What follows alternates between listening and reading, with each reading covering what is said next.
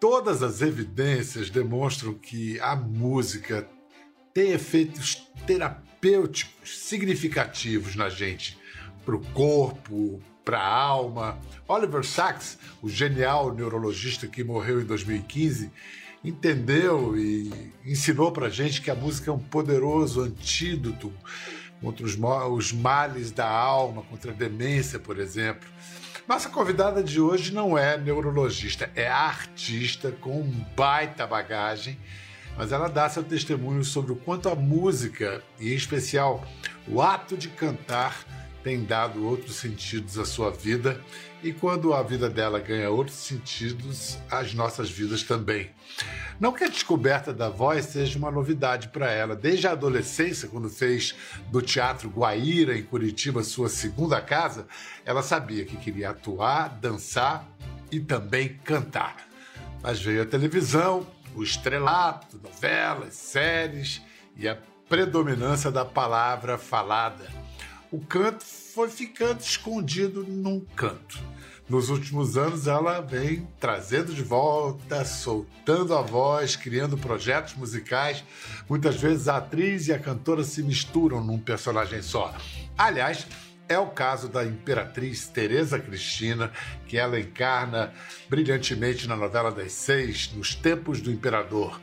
É também o caso de Edith Piaf, no musical Piaf e Brecht, A Vida em Vermelho, que ela retoma no teatro agora em novembro.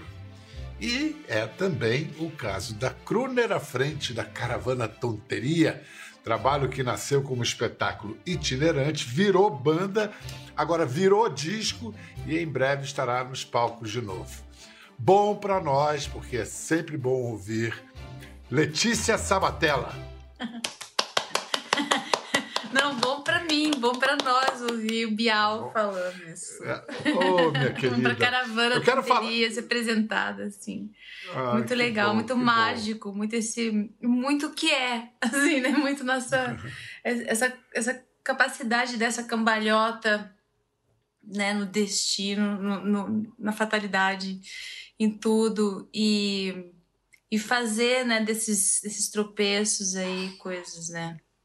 Não será nada muito bueno se jamais cometer uma tonteria.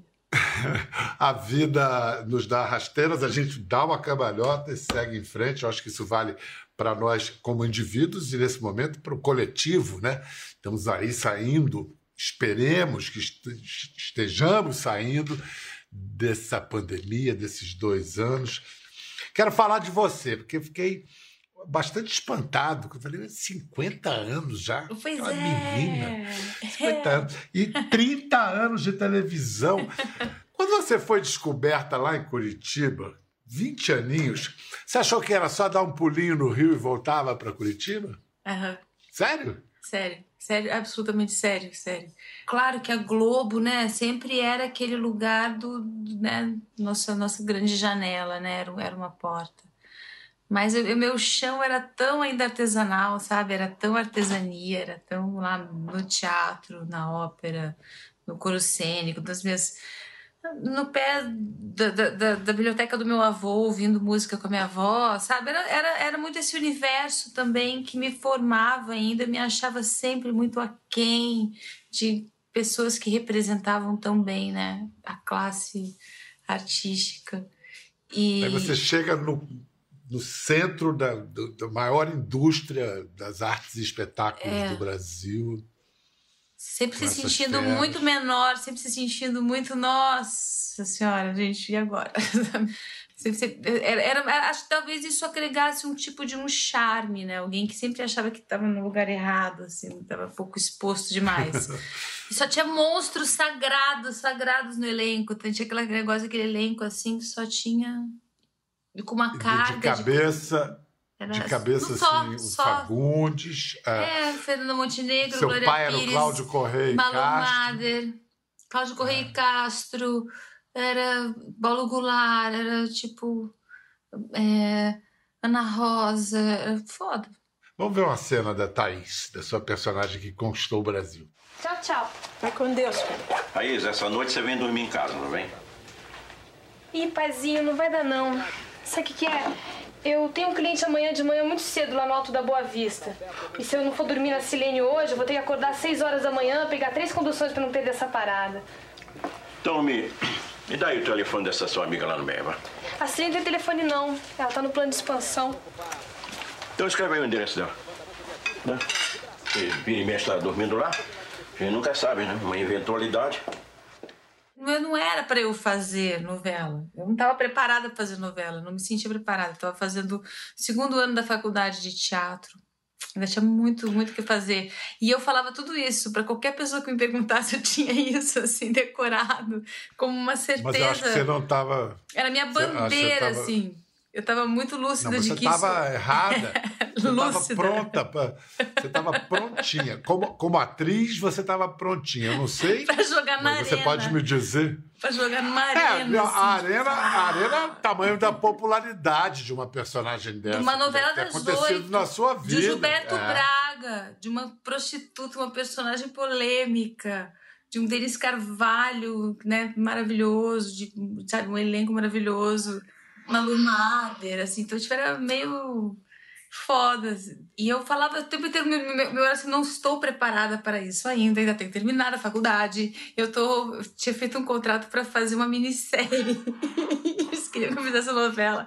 Eu falei, não dá, né? Não tenho temperamento de fazer novela. E eu tinha feito um especial com o Luiz Fernando Carvalho, que foi maravilhoso. Os, homens, querem, os, homens, querem, querem paz. paz. Mandaram vir falar com o senhor. Mandaram? Quem? As autoridades, não sabem. O que é que você quer falar comigo? Eu vim pedir pro senhor ir se embora de Soledade. E o Luiz falou assim: olha, você não tem temperamento de fazer novela, não. Só que daí, no final, até o Luiz foi lá conversar comigo para falar: olha, vai lá, mostra, depois você faz. E eu não me sentia nada preparada para fazer novela. Aí o Denis Carvalho, muito cínico, maravilhoso, falou: não, se você for mal, a gente mata a personagem problema. Eu, ai, que medo. Então fosse Genial. morta. Aí eu fiquei não, na frente só... do eu fiquei na frente do Daniel, assim, depois o último recurso era o Daniel, filho. Sim, né? icônico, falando para mim sobre uma oportunidade, né? Tudo certo com o que ele estava falando, eu estava achando aquilo Mefistófilo, sabe? Assim, eu estava achando aquilo de um, um grau, assim, meu Deus, que, que coisa assustadora. Eu não queria nada daquilo aquele momento, mas eu não queria de medo, né? Lógico. E foi realmente uma janela que fez assim, assim, né? Escancarou tudo. Me, me deu muitos contrastes, me deu muitas. Uma trajetória foda de, de gratidão também, né, por ela. E, mas Gilberto Braga ali, me dando isso. É, vamos dedicar esse programa à memória do Gilberto, um cara genial que jogou o Brasil na cara do Brasil, né? Na, na televisão. Sim, é, ele me ensinou muita coisa, muitas vezes, em muitas conversas. Foi uma pessoa que botou fé, que tinha um olhar assim que, que me engrandecia. Aí ele me fazia maior. É, numa breve lista de alguns sucessos seus em 30 anos de TV, Irmãos Coragem, A Muralha, Caminho das Índias, Órfãos da Terra, mas o clone você destacaria também como um dos papéis mais marcantes assim da sua carreira? Acho que o Clone foi uma das novelas mais marcantes, né, internacionalmente. Porque é onde eu vou, as pessoas viram uma, duas, três, quatro vezes reprisado assim na Rússia, em vários lugares. Conhece o Clone na China, conhece o Clone. É impressionante. E como é popular, como é universal, como é Glória Pérez, né? Como é Jaime, era a música também do Marcos. É uma coisa impressionante o clone. Mohamed não precisa de uma segunda esposa porque eu não tenho defeito nenhum. Nunca tive. Gazela. Eu posso ter todos os filhos que eu quiser. E vou ter, inshallah. Mas vou isso ter. só me alegra. Não parece? Você veio aqui encher os ouvidos de Mohamed pra arranjar outra esposa? E eu não vou aceitar isso. Eu não vou permitir isso, Mohamed. E, e era popular, e aquilo tá em todos nós, a Latifa, a Jade, né? Tava em muitas na nossa sociedade também. É que a gente senta no nosso rabo para olhar para o outro. E no momento foi muito momento muito crucial, muito mágico, aquelas coisas que é, teve as torres gêmeas, guerra do Iraque, ameaça da guerra ainda, né? Quando começou a novela, aquele, ai não, caramba, essa, essa sabe essa situação ainda e, e um preconceito surgindo e o clone naquele momento ele trouxe uma compreensão da comunidade árabe no Brasil que foi muito bacana. Eu, de fato, teve outro serviço social. O serviço social, na verdade, foi feito com a Debinha, né? É maravilhosa, maravilhosa Débora Falabella, aquela questão do alcoolismo. Mas ali teve no clone, é, no nosso núcleo também teve uma coisa de humanização, sabe? De trabalhar, porque a gente nós éramos as idiosincrasias do povo árabe, né? Era uma trupe de comédia dell'arte, brincando, se divertindo, só feraços, batendo bola, se divertindo. a gente não sentiu passar. Olha, agora você está no meio da. Você trouxe para gente dessa pandemia essa napolitana Tereza Cristina.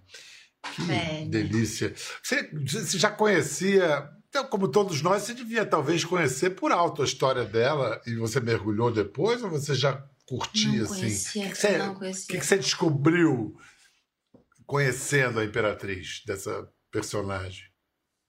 Ah, putz, viu?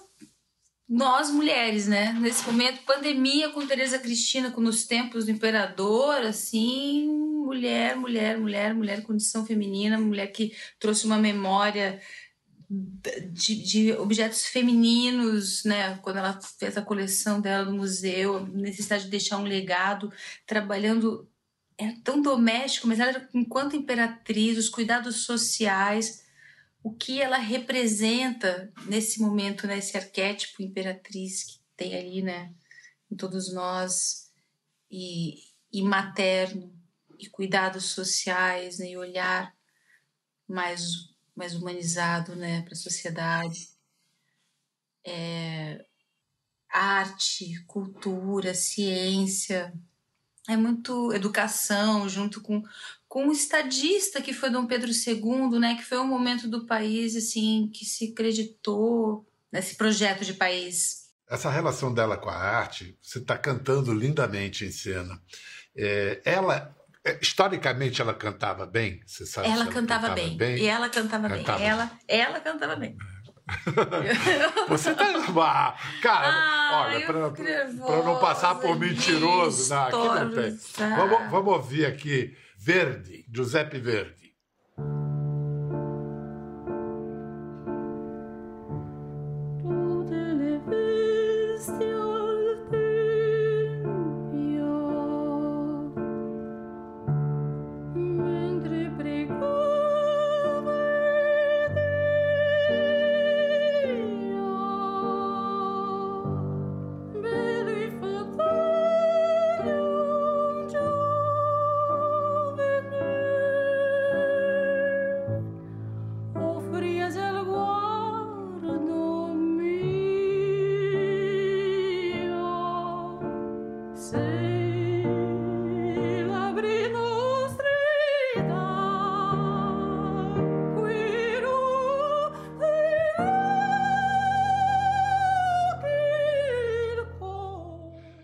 Beleza, Letícia, que beleza.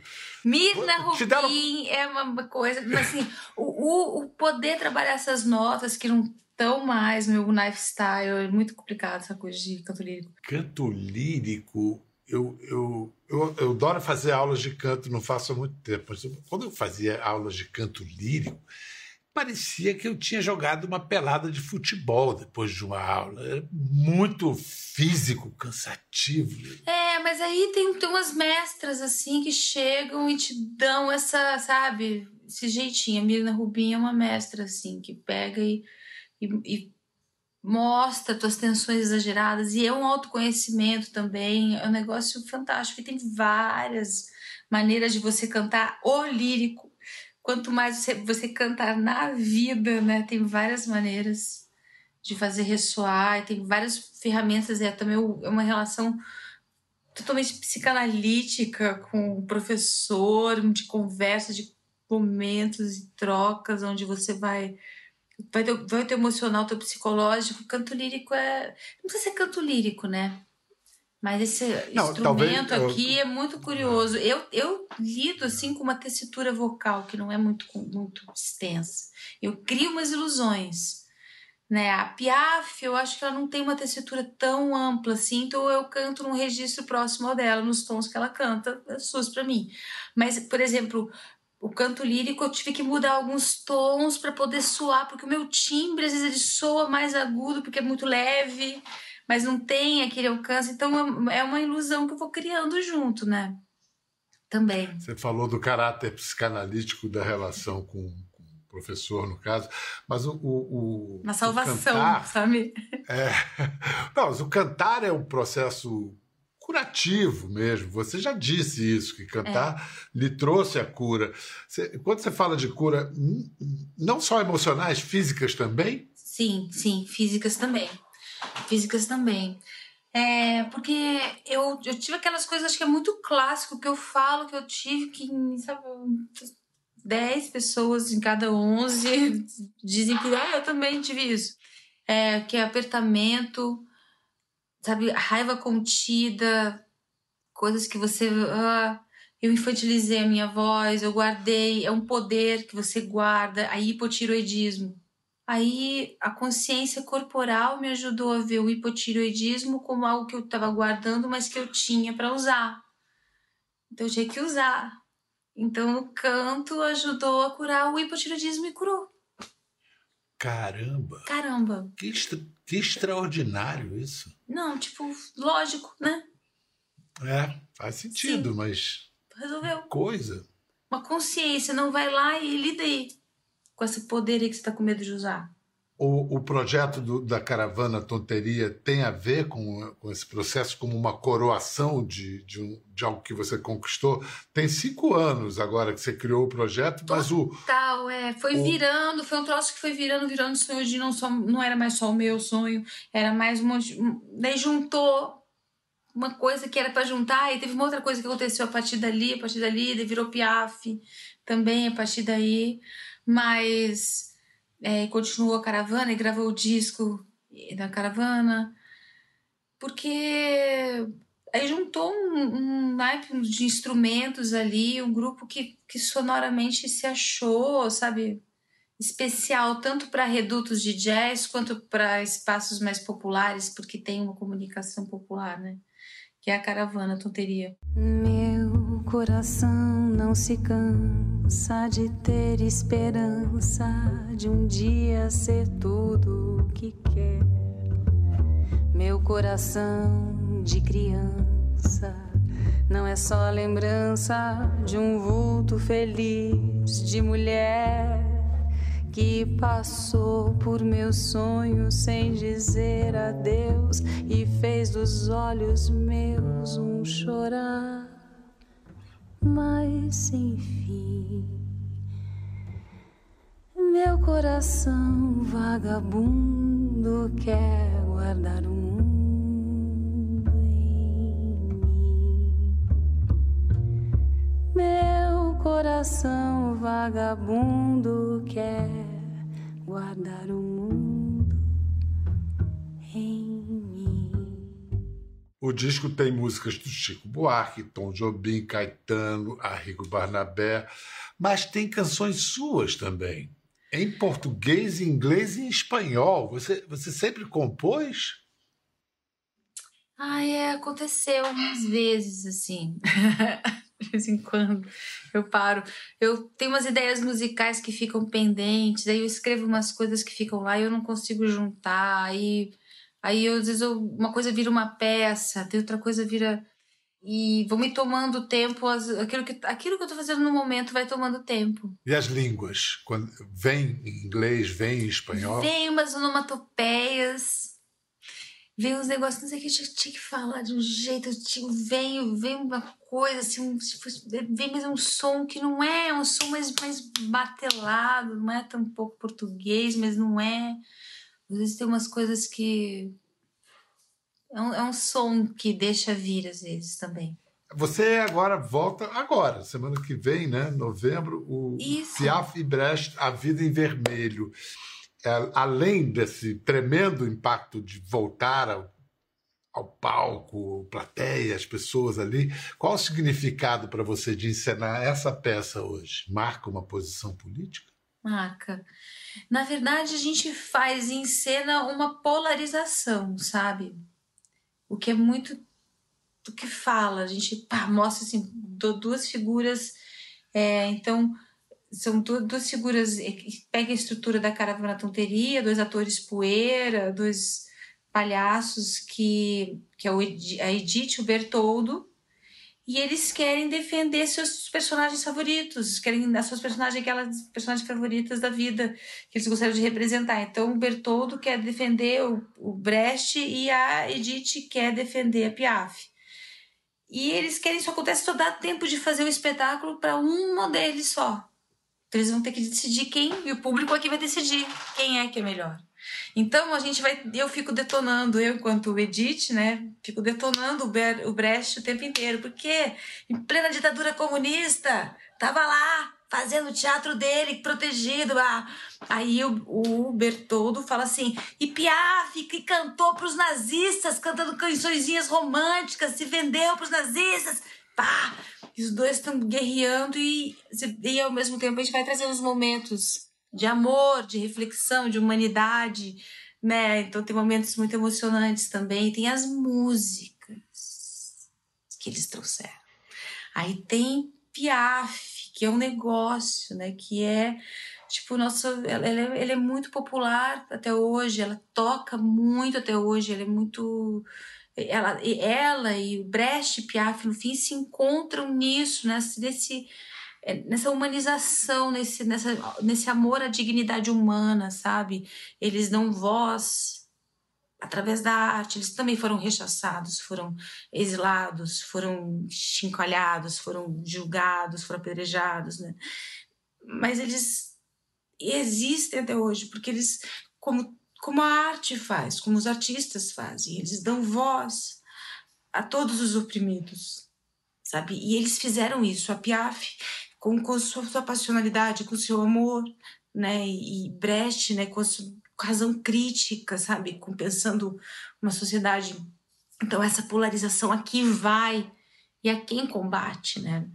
E o que nós devemos combater de fato, né? Ao se falar de um Estado democrático de direito.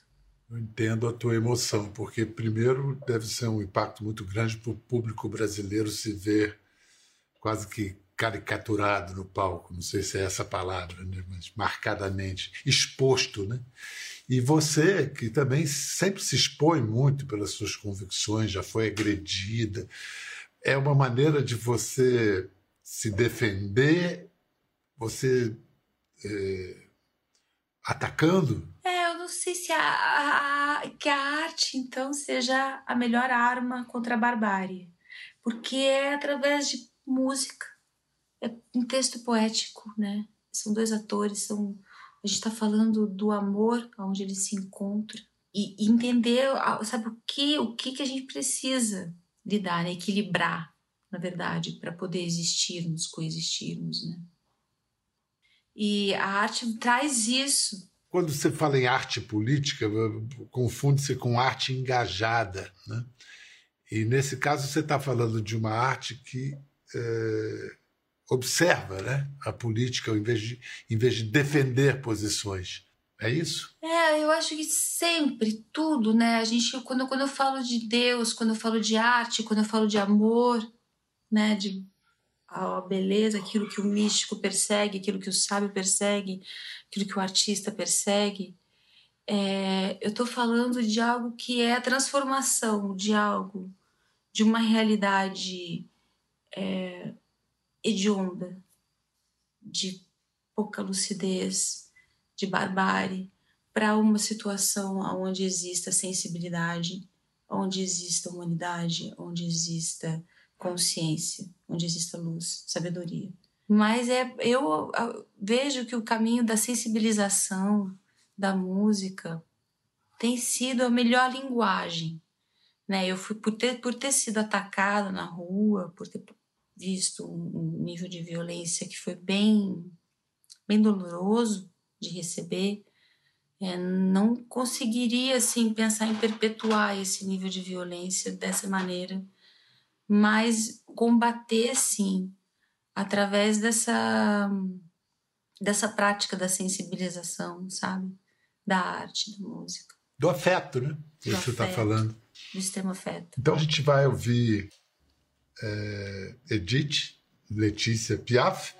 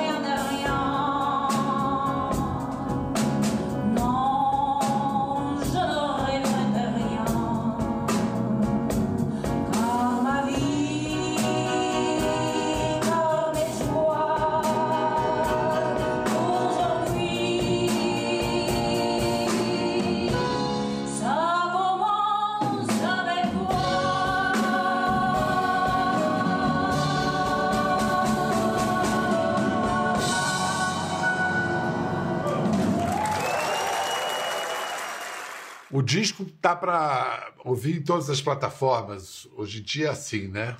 Eu tenho aqui, olha, que tem Piaf e Brecht em Belo Horizonte, dia 5 e Dia 6. 5 e 6. Dia 5 e 6.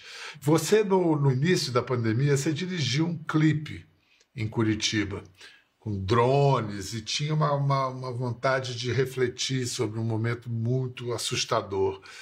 E vendo de hoje, que saldo você faz nesse momento, dessa experiência toda que a gente vem atravessando? Uma mudança de era. Assim, pá, não dá mais, né? Porque é, peso sobre as nossas feridas abertas foi tão massacrante, né? De, e acho que foi isso, né? Aquilo que no começo eu estava falando, de estar pensando mesmo, né? O que, que eu estou fazendo da vida? E esse clipe foi esse momento, ele foi bem, bem datado mesmo, né? Bem para esse momento. E eu pude ver esses amigos que estavam lá confinados, a arte confinada também, grandes artistas. Vamos saindo, pouco a pouco a gente vai saindo, vamos desconfinar. Letícia, muito obrigado pelo seu tempo. A gente vai encerrar vendo o clipe Por que Você? Te cuida, muito sucesso para Caravana, para Piaf, para Brecht. Volte sempre, meu amor. Poxa, obrigada, viu, Bial, assim, tipo, uma honra. Uma grande, grande, grande honra mesmo. Honra minha. Muito obrigado. Para você em casa, Por que Você? O que você tá fazendo da vida? O que você tá fazendo da vida? Pra onde você vem? De onde você vai? O que você não vê? O que você não quer ver? O tempo que se foi e não volta jamais. Porque você compra esse apartamento tão pequeno? Porque você vive essa vida de plástico? Porque você gira essa roda sem eixo? Porque você cultiva esse câncer de ar? Porque você não tenta de outro jeito? Porque você acorda tão cedo? Pra que essa pressa sem alma e esse jeito de Ficou curioso para ver as imagens do programa? É só entrar na página do Conversa no Globoplay. Tá tudo lá.